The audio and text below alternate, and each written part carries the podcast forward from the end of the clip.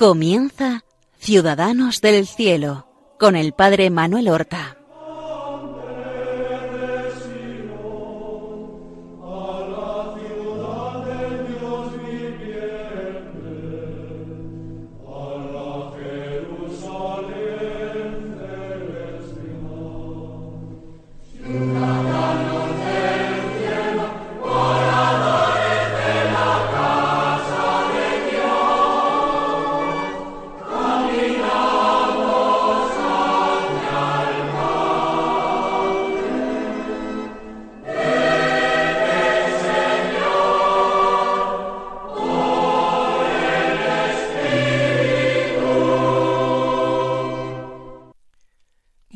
Buenos días, queridos amigos, oyentes de este programa Ciudadanos del Cielo que emitimos cada martes en las ondas de Radio María, un programa en que glosamos la vida y las virtudes de nuestros hermanos los santos, los ciudadanos del cielo, que nos alientan en nuestra carrera y que nos estimulan nos alcanzan gracias de parte de Dios, nos despiertan en nuestra flojedad y pereza espiritual, proponiéndonos las virtudes que ellos practicaron, modelos e intercesores para nosotros.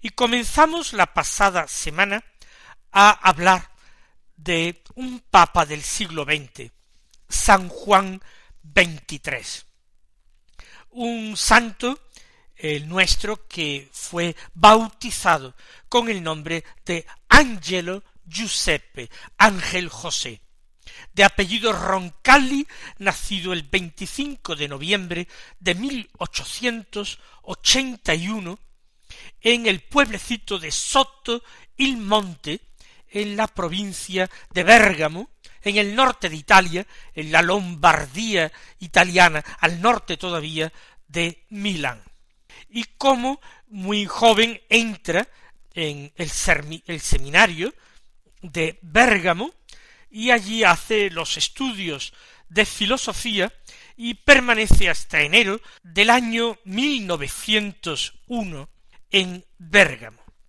Pero cuando él termina estos estudios humanísticos y filosóficos, en este año en que él tiene diecinueve años, es elegido por su obispo, junto con otros compañeros suyos seminaristas, elegido para realizar sus estudios de teología en Roma.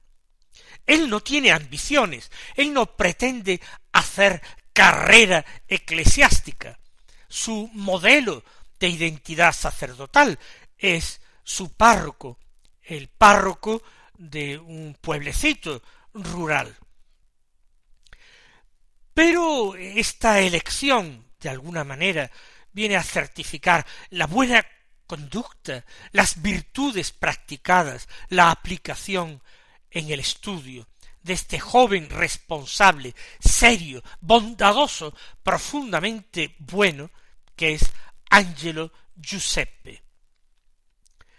En los días de seminario, él comienza a escribir un diario espiritual. Un diario espiritual que luego se ha publicado con el nombre de Diario del Alma. Él se hace propósitos espirituales grandes. Él se revisa, examina su conciencia, casi al principio del diario del alma, escribe Me esforzaré por llegar a tal punto de unión y de entrega total de mí mismo en manos de Dios, que esté preparado para sacrificarlo todo, incluso el estudio, para obedecer a su divina voluntad. Es decir, él no tiene pretensiones, él está dispuesto a sacrificar incluso los estudios, estudios que podrían ser brillantes. De hecho, no es el único, como digo, sino son casi doce los seminaristas que el obispo de Bérgamo decide enviar a Roma.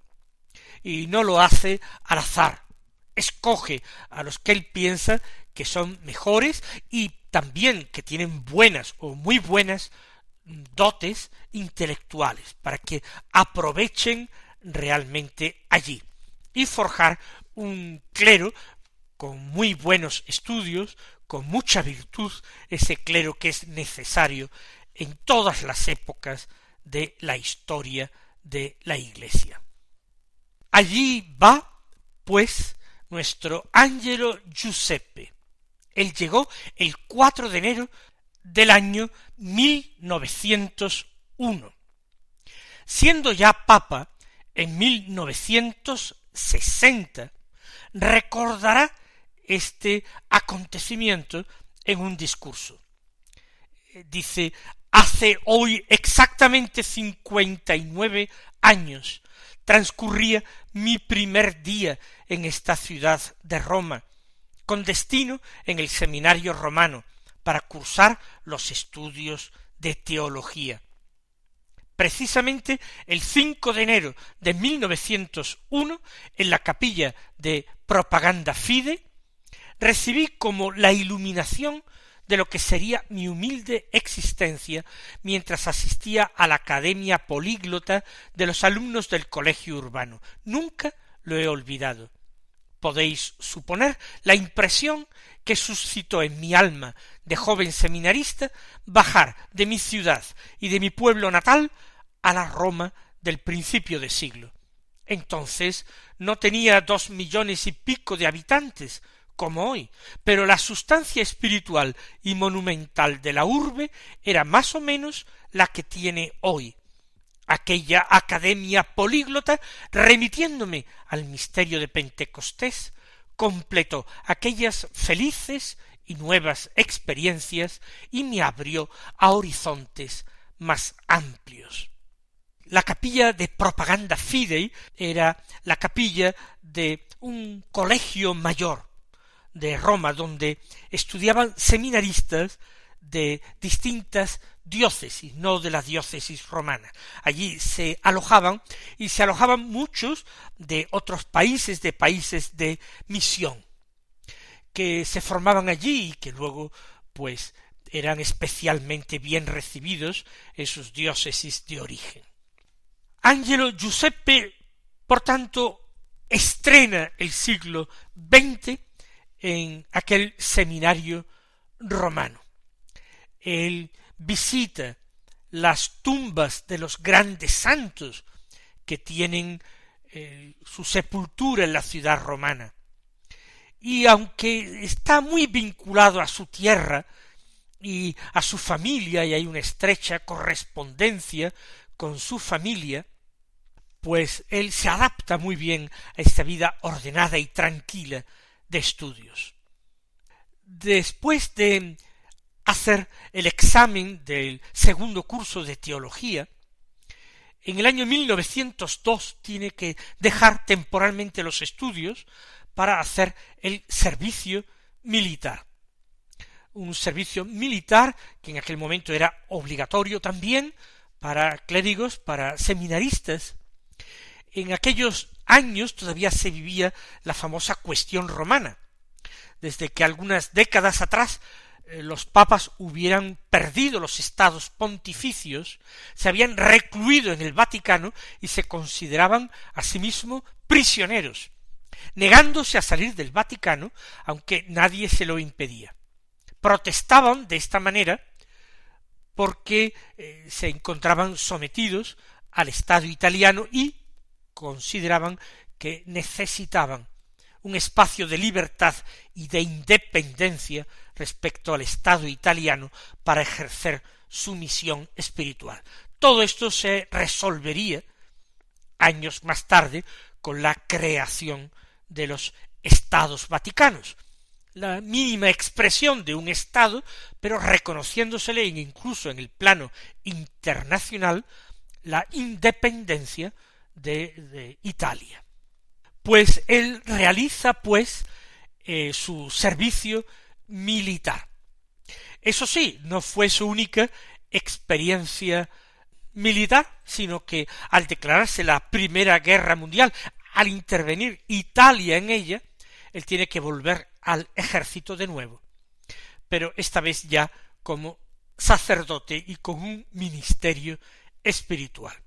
Realiza después otros estudios que le queda un tercer curso y el 10 de agosto de 1904, día del mártir San Lorenzo, se ordena sacerdote en Roma. Recibe la ordenación del ayudante del cardenal Respighi, que se llamaba Monseñor Giuseppe Ceppetelli, en la iglesia de Santa María in Monte Santo, en la plaza del Pópulo, del Pópulo.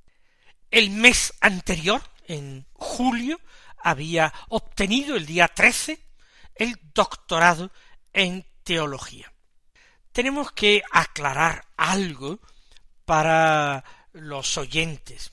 Quizás les extrañen dos cosas, que se ordenara sacerdote tan joven y que tan en tan poco tiempo, con tan escasos años de teología, tuviera ya el doctorado en teología. No son las mismas normas las que rigen hoy en la Iglesia, porque Juan XXIII se ordena sacerdote con menos de veintitrés años. Y esto hoy día es imposible. Y los estudios de teología culminaban con el doctorado, para lo cual no había que hacer primero una licencia en teología y luego cursos de doctorado y luego una tesis doctoral escrita, todo lo cual lleva varios años, eh, era de otra manera, hay otra práctica y otra regulación de los estudios y de la ordenación sacerdotal. Muchos años más tarde, él recordaría este acontecimiento tan importante de su vida y escribiría recuerdo todas las circunstancias de la ordenación que me confirió el vicegerente de Roma, Monseñor Cepetelli. Veo a mis compañeros de aquel rito mientras los llamaban uno a uno por su nombre y pronunciaban con decisión el presente que salía de las profundidades del alma. Aún permanece en mí la impresión dulce y suave del momento final de la sagrada ceremonia. Durante todo el rito no aparté ni un solo instante la mirada del misal y del celebrante.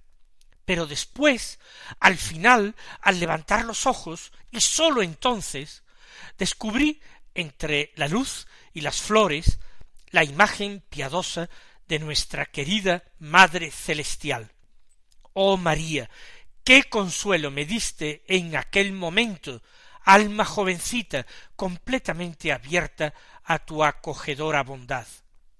Experimenté el gozo de hallarme envuelto por tu mirada, que me decía que me diera ánimos, que prosiguiera serenamente el camino, que no temiera el ruido que hacían también en Roma por aquellos años los adversarios de la Santa Iglesia. La primera misa la celebra al día siguiente de su ordenación sacerdotal en la Basílica de San Pedro del Vaticano, en la cripta, y después él y otros compañeros son recibidos por el Papa, que era entonces otro santo Papa, San Pío X. Todavía, siendo sacerdote, él se quedó en Roma un año, un curso entero. Y en ese curso de teología que todavía se quedó después de la ordenación sacerdotal y del doctorado, pues él vive allí con alegría la beatificación de San Juan María Vianney, el santo de Ars. Eh, luego, mucho más tarde, en el centenario del nacimiento de San Juan María Vianney, que él ya vive y celebra como papa, publicó una encíclica sobre el ministerio sacerdotal precisamente. Y recuerda este hecho escribiendo las alegrías purísimas que acompañaron copiosamente las primicias de mi sacerdocio están unidas para siempre en mi memoria a la profunda emoción que experimenté el 8 de enero de 1905 al asistir a la beatificación de aquel humilde sacerdote francés que fue Juan, Juan María Bautista Vianney. Yo también, que había sido consagrado sacerdote hacía sólo unos meses, quedé impresionado por la admirable figura sacerdotal que mi predecesor San Pío X tenía la dicha de proponer como modelo a todos los pastores de almas.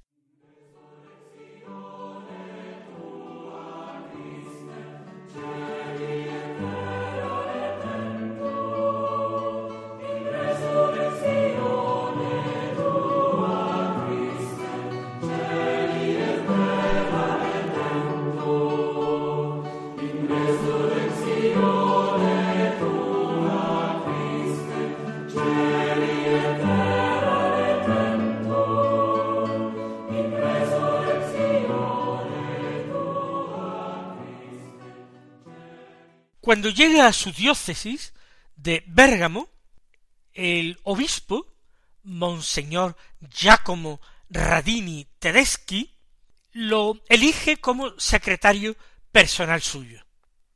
Y se queda con él como secretario diez años.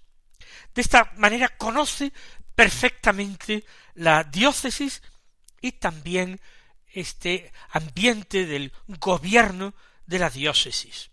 Cuando años más tarde muere este obispo, Radini Tedeschi escribe unas líneas biográficas de su obispo y dice de él yo amaba a mi obispo, lo amaba mucho por el candor y la superioridad de su alma, por la generosidad de su corazón bueno y delicado, yo lo amaba también en lo que quedaba de humano en su naturaleza particular y en su carácter, y que nadie pudo conocer mejor que yo, pero que pocos como él supieron transformar en elemento de edificación a través del estudio y del esfuerzo intenso para superarse, para subir de continuo hacia las cimas de su perfección espiritual.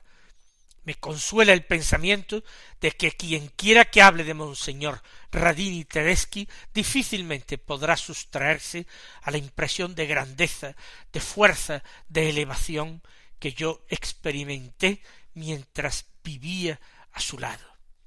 Como ven, es auténtica y sincera veneración por su obispo. Y con su obispo viaja mucho por la diócesis y también fuera de la diócesis acompaña en dos ocasiones a su obispo en peregrinación a Lourdes en 1905 y 1907 y luego otro viaje también de tipo espiritual religioso en 1911 a Suiza y allí permaneció con su obispo una semana de retiro en el monasterio benedictino de Einsiedel. Más tarde, en 1912, asistieron su obispo y Angelo Giuseppe al santuario mariano de Mariasel en Austria y luego al Congreso Eucarístico Internacional que se celebra en Viena. Todo eso en 1912 y de allí fueron a Cracovia en Polonia y después a Hungría, a Budapest y finalmente regresaron a Bérgamo. Empieza a adquirir una cierta experiencia eclesial internacional. También tiene contactos con realidades sociales, por ejemplo, con trabajadores. La cuestión social le ocupa y le preocupa mucho en aquellos años en que todavía no existía una adecuada legislación social y los trabajadores se encontraban muy desprotegidos. En el año 1914 muere Monseñor Radini Tedeschi, el día 22 de agosto. Dos días antes, el 20 de agosto, había muerto el Papa. El 20 de agosto murió Pío X.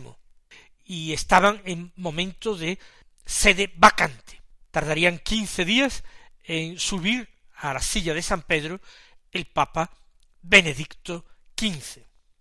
Pero entre tanto estalla la Primera Guerra Mundial, de tal manera que después de estos diez años felices como secretario de Monseñor Radini Tedeschi, Angelo Giuseppe Roncalli es movilizado como capellán militar al entrar Italia en la Gran Guerra Europea.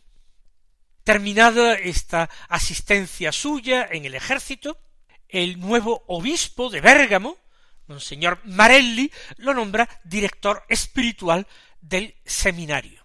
Y él desempeña como todo con responsabilidad, piedad y amor este cargo. Por su gusto se hubiera quedado en él el resto de su vida. Insisto en esta idea de que él no tenía deseos ni pretensión de realizar una carrera eclesiástica, que se adaptaba muy bien allí donde lo colocaban y que estos ministerios espirituales, sacerdotales, le colmaban. En este puesto de director espiritual, él se muestra activo y creativo. Tiene ocasión de hacerse cargo de un antiguo caserón, un palazzo, en el que se habilita como albergue, residencia y lugar de encuentro de estudiantes de la ciudad. Esto resultaba muy interesante porque hasta en aquel entonces los jóvenes no ocupaban uno de los objetivos importantes de la pastoral de la Iglesia. No había una pastoral juvenil expresamente. Y él hace esa casa de estudiantes que produjo muchos frutos.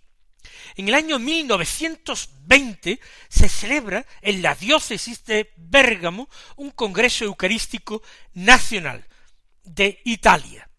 Y entonces él tiene que desarrollar una conferencia con el tema de la Eucaristía y la Virgen, amores del cristiano. Conferencia que muestra su gran amor, su gran devoción a Eucaristía y la Virgen. Por todo ello, el aprecio de su obispo por él se va haciendo cada vez más grande y determinará sus futuras responsabilidades.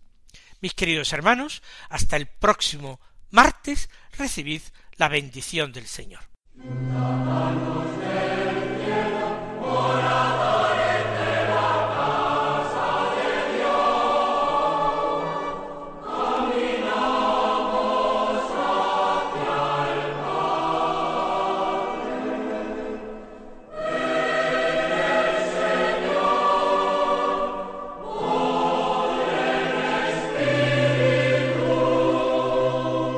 Han escuchado en Radio María Ciudadanos del Cielo con el Padre Manuel Horta.